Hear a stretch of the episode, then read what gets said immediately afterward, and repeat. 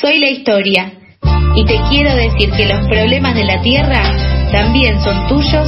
y están por el suelo. Bueno, recorremos el suelo contándote por qué el oso polar tiene sed y qué podemos hacer para alcanzarle un vasito de agua.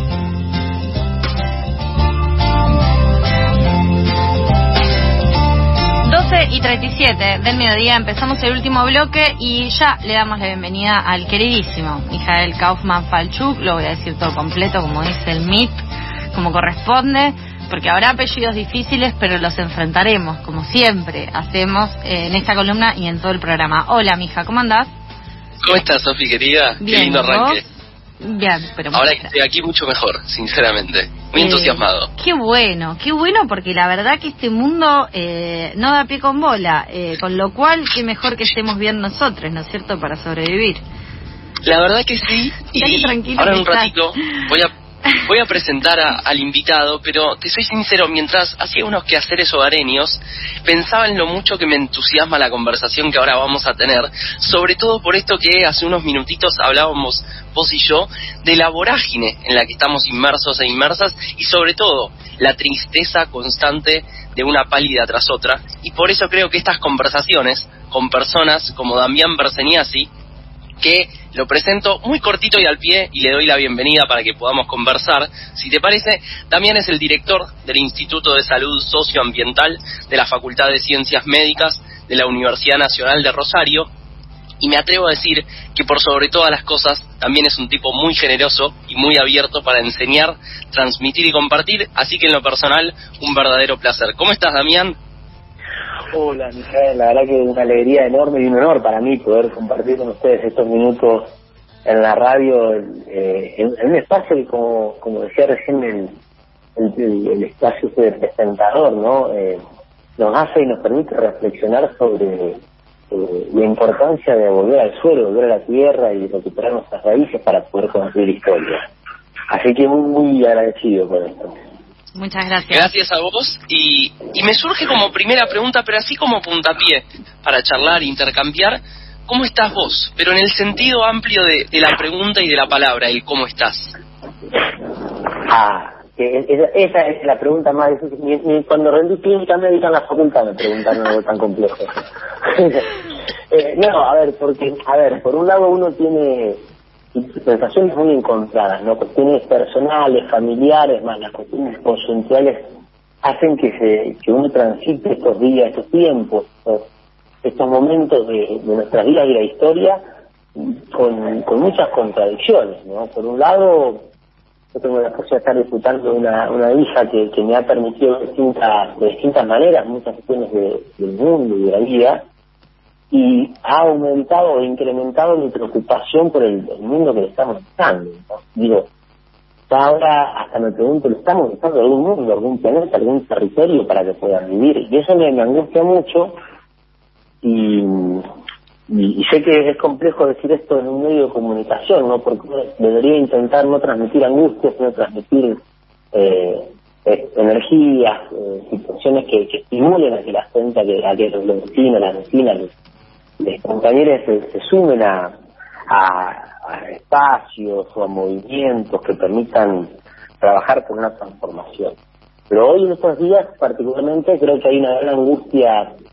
que algunos de nosotros estamos viviendo respecto de, de lo que se está viendo, que está ocurriendo a nivel planetario, y toda esta convocatoria que hay de la COP26 y, y toda la discusión sobre los compromisos de París no cumplidos claramente. Entonces, ¿para qué seguimos haciendo compromisos si no los vamos a cumplir? Y por otro lado, la necesidad de, de hacer algo de manera eh, urgente para sentir que vale la pena transitar por este, este tramo de, nuestras vidas y, y de la historia del, del planeta eh, en un sentido de, de dejar algo para los que vienen atrás que no sea tierra arrasada. Pero en el medio de todo eso, Mijael, digamos, también creo que eh, espacios como, bueno, como este, este que ustedes tienen en el programa, pero eh, de organización, de resistencia, eh, el colectivo al que pertenezco y muchos otros colectivos que se han logrado encontrar en, la calle, en los territorios para defender el derecho, por ejemplo, a saber qué es lo que estamos comiendo, el derecho a contar con agua de calidad, a tener aire de, respirarnos, de respigarnos, me parece que también estimula y, permite sopesar esa angustia de la hablaba al principio con, mucha con mucha energía de, esa energía que transforma, de esa energía que, que permite sentir que, estamos con dificultades, pero estamos andando un camino para la, la reconstrucción no solamente de nosotros, sino de, estos pensamientos hegemónicos que nos han impedido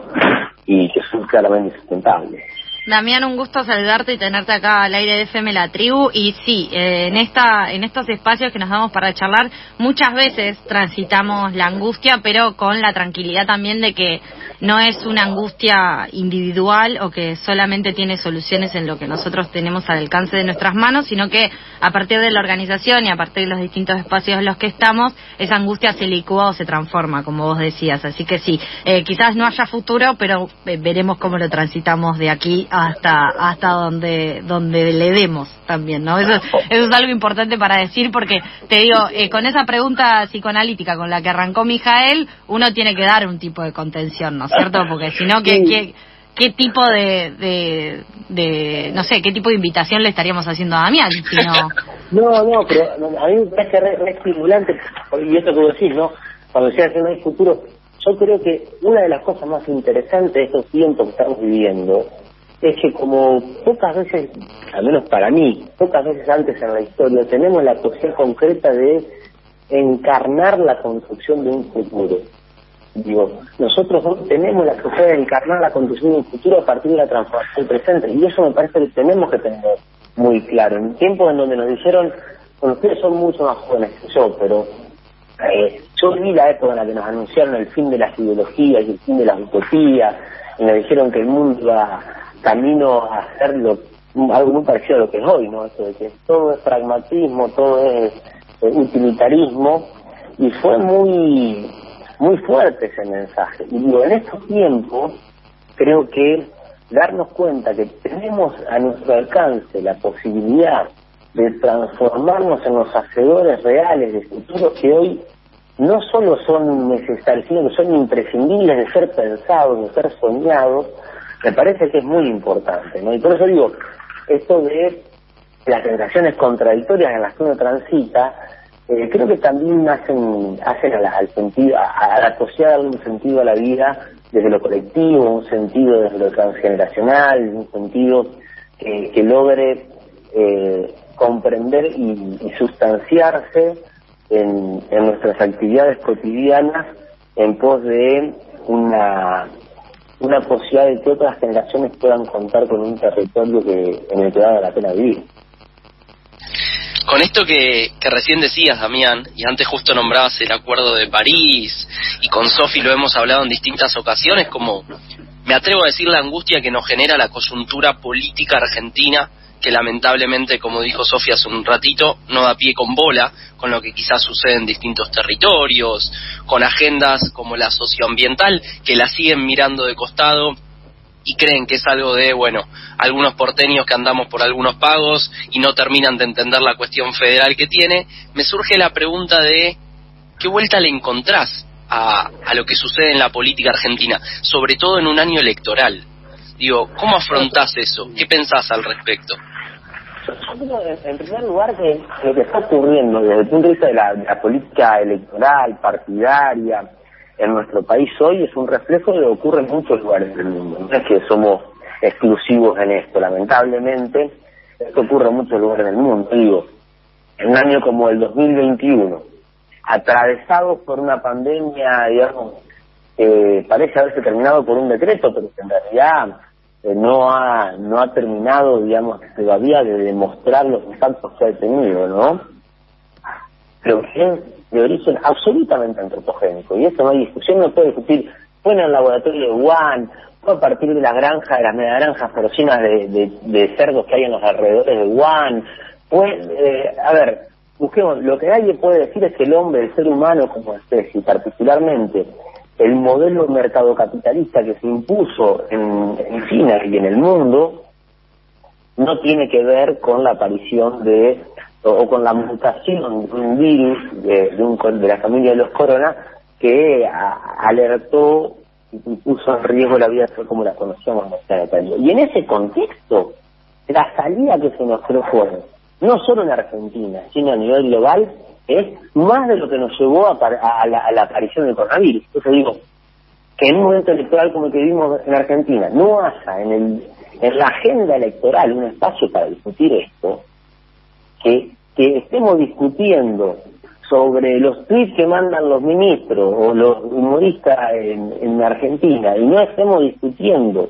sobre la ley de hidrocarburos, el proyecto de ley de hidrocarburos, el proyecto de ley de la industria, el proyecto de destrucción de la plataforma marítima argentina para sacar más petróleo, que no estemos discutiendo sobre el avance que ha tenido en, en la política pública de nuestro país la idea de transformar a la Argentina en un chiquero de China eh, y a la Argentina en generadora de fábricas generadoras de pandemia. Que no estemos discutiendo el avance de la minería en provincias como Chubut, que tenían por ley prohibidas determinadas actividades. Digo, que no estemos discutiendo la destrucción de las culturas comunitarias, las culturas locales, las culturas de pueblos originarios y campesinos que se lleva adelante a partir del avance de la agroindustria me parece que es preocupante. Me parece que es preocupante que además es todo un signo, esto es objetivo, no es subjetivo, es un signo del estado de la salud de la política institucional de nuestro país. Y contrario a lo que algunos piensan, yo creo que la salida de acá no es menos política,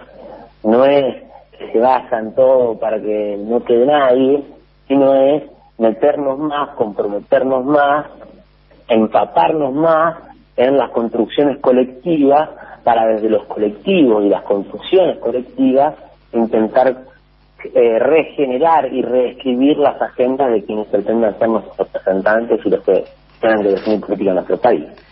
Damián, voy a contenerme con respecto a una pregunta que a mí me encanta hacer, que aparte dejaste el pie eh, perfecto, que es la falsa dicotomía entre desarrollo y ambientalismo, que muchas veces también desde el oficialismo se, se, se pone, ¿no? Como se levanta esa discusión que no es, no es una discusión que, que vamos a dar ahora porque sabemos que es un debate falso. Yo lo que quiero retomar es eh, un poco tu trayectoria, eh,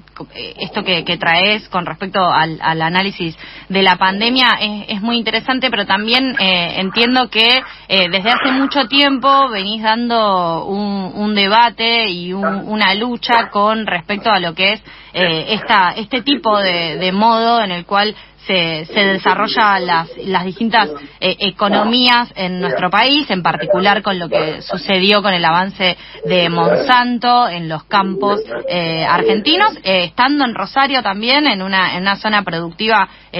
donde lo agrícola es, es, muy importante también, pero que se ve a lo largo de todo el país. y luego de tu exposición como testigo ante el Tribunal Internacional de Monsanto hace algunos años, habías recibido algún tipo de, de, aprietes, de persecuciones. Eh, ¿Cómo fue, cómo es eh, encarnar ese lugar, llevar adelante ese tipo de luchas? Tenemos algunos casos muy conocidos de familias que se organizan en distintos territorios para ir en contra de este, de este modelo ¿no? de agronegocios que Monsanto encarna también, pero que, eh, que, que en cierto punto se, se se convierte en una especie de normalidad, ¿no? Como en su momento fue eh, la pelea con Monsanto y con, con estos eh, agronegocios y estos eh, agrotóxicos que avanzan en nuestros campos, hoy en día vemos también cómo avanza y cómo quiere instalarse en nuestra normalidad todo lo que son las granjas porcinas que vos mencionabas bien y todos esos debates que no se saldan, no se dan eh, y continúa eh, avanzando así este modelo eh, primario en el cual muchas veces nuestros campos, nuestros suelos, nuestro territorio termina siendo zona de sacrificio. ¿cómo, ¿Cómo fue, cómo es encarnar esa, esa lucha en contra Monsanto y este gigante transnacional que avanza también en nuestras tierras, que ya avanzó en nuestras tierras? Bueno, en primer lugar, hasta cuatro años, eso fue en el año 2016, fue el Tribunal Internacional de Monsanto en La Haya, justamente el 16 de octubre, se cumplen cinco años de, del tribunal. Eh, me parece importante rescatar esto que vos decías recién, Sofía. Eh, lo nuestro no es una lucha contra Monsanto. Todo esto quiero, quiero decir, porque si no pasa, si nosotros creemos que el enemigo es Monsanto, creo que corremos el riesgo de que Monsanto sea comprada por Bayer y quedarnos sin motivo de lucha. El enemigo no es Monsanto. El enemigo es un modo de, concebir la, vida y de concebir el territorio desde una lógica absolutamente utilitarista, como dije antes, mercadocéntrica, que homogeneiza los los territorios, homogeneiza los ciclos vitales, destruyendo la posibilidad de que la vida sea posible. Y en ese, desde ese lugar, nosotros, yo, yo estudié la carrera de medicina, antes incluso de recibirme, eh, fui uno de los compañeros que, participó en el armado de una, una cátedra libre en salud pública, una cosa muy muy extraña, ¿no? La carrera de medicina no tenía espacio para discutir y hablar de salud pública de verdad, y le tuvimos que crear los estudiantes esa cátedra libre. Y de esa cátedra libre hicimos nacer la materia electiva salud socioambiental que es un espacio que, desde el año 2004 viene creciendo en nuestras facultad de ciencias médicas de Rosario y que permitió organizar los congresos internacionales de salud socioambiental, permitió organizar el Instituto de Salud Socioambiental que dirigimos, pero todo eso fue siempre en colectivo. Y para mí eso es eh, la génesis de todo esto, ¿no? Eh, uno para poder darse cuenta, digo, uno para poder aportar en la transformación de la realidad tiene que primero darse cuenta de que el, problema de la realidad no es una empresa, no es una persona con nombre de sino que es una concepción, un modo de entender el mundo, un sistema de conocimiento y al servicio de los intereses de las corporaciones financieras que han decidido que el planeta tiene que ser dividido dentro de una parte que tiene que limpiarse para que puedan vivir bien los que así tienen el dinero para poder acceder al territorio saludable, al alimento de verdad, al aire puro, y el resto del planeta que tiene que ser el área de sacrificio, el basurero, el patio trasero de esas áreas de, de privilegiados que cual la película Elysium, sino que por ahora no en el espacio, sino acá en el planeta, se van a buscar los territorios donde el agua sea de verdad un elemento vital, donde el aire, como dije antes, sea el que nos permite vivir y no nos, no nos enferme y mate. hoy, ayer salió el informe, el último informe de la OMS anunciando que 13 personas mueren por hora en el, mundo por la calidad, la mala calidad del aire. Digo, y esto no ha parado el planeta. Imagínense si, si por la aparición de un virus que mató en dos años dos millones y medio de personas en el planeta, se paró el planeta cuando recién apareció, ¿Qué deberíamos haber hecho cuando en el 2012 ya sabíamos que se morían 7 millones de personas por año o 12 millones de personas por año si tomamos el aire interno y externo por la calidad del aire que respiramos? Digo, precisamente acá, lo que se trata es de eso. Y para no irme de tu pregunta demasiado, Sofía, yo creo que nosotros, eh, lo que nos pasó por la cabeza siempre fue que no teníamos margen para hacer otra cosa. yo soy me gradué en la universidad pública, soy docente en la universidad pública, mi único trabajo viene de la mano de la universidad pública. Y la verdad es que desde, desde que era estudiante siempre concebía la universidad pública como un espacio que tienen las sociedades para poder eh, construir y, formar ámbitos de generación de conocimiento, de saber científico, pero sobre todo formar seres humanos, formar ciudadanas y ciudadanos comprometidos con la transformación de la realidad para que vivir sea realmente un proceso digno y no sea una sobrevivencia.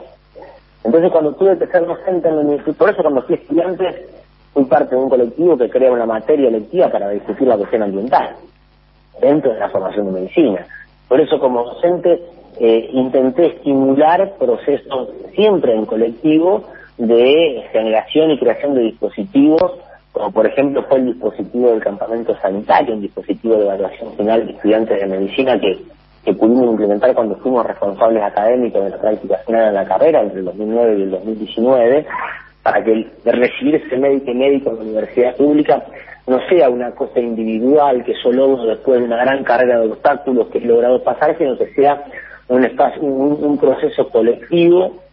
en donde yo puedo terminar una carrera universitaria a partir del trabajo con mis compañeras y compañeros, pero sobre todo en un contexto de territorio, de territorialidad diferente, donde yo un pueblo con una comunidad generalmente de menos de 10.000 habitantes, puedo poner en práctica lo que he aprendido, no para poder eh, erigirme como la autoridad en salud, sino para compartir lo que he aprendido con otros que no tuvieron el privilegio que yo tuve de venir a la universidad pública y formarme como trabajador de la salud. Entonces, eso para nosotros, para el colectivo que yo pertenezco, que hoy hace carne del Instituto de Salud Ambiental, pero hemos tenido la capacidad, creo yo, otra característica, no sé si esto es una capacidad, ¿no?, de ir reconociendo como las amebas, no es necesario una estructura rígida, sino que es mejor una estructura flexible para poder ir transitando la vida. Eh, nosotros nunca nos, nos, propusimos, nos preguntamos, ¿sí? ¿Está bien esto de poner al servicio de las comunidades? Entonces dijimos, es lo que hay que hacer, no tenemos otra opción. Cuando nos hablaron desde el Tribunal Internacional Monsanto, no nos preguntamos, sí, pero digamos ahí podemos quedar muy expuestos, decimos, nos llaman, es un tribunal popular que hace con esfuerzo de más de 200 organizaciones en todo el planeta, y nosotros tenemos información que puede servir para dilucidar y, y evidenciar el impacto dañino de estos modelos de producción de transgénicos y agrotóxicos en nuestros territorios y en nuestras vidas y en los sistemas de, de de conocimiento. Entonces fuimos. Claro, esas son las consecuencias, ¿no? En aquel momento nos pusieron cadena en la oficina de la facultad, uno un par de años después otras autoridades que son las actuales de la facultad nos sacaron de la práctica final para que no salgan más los campamentos sanitarios, entonces no se pueda seguir sosteniendo ese espacio de formación. Intentan quitarle los cargos docentes a los compañeros que trabajaban en estos espacios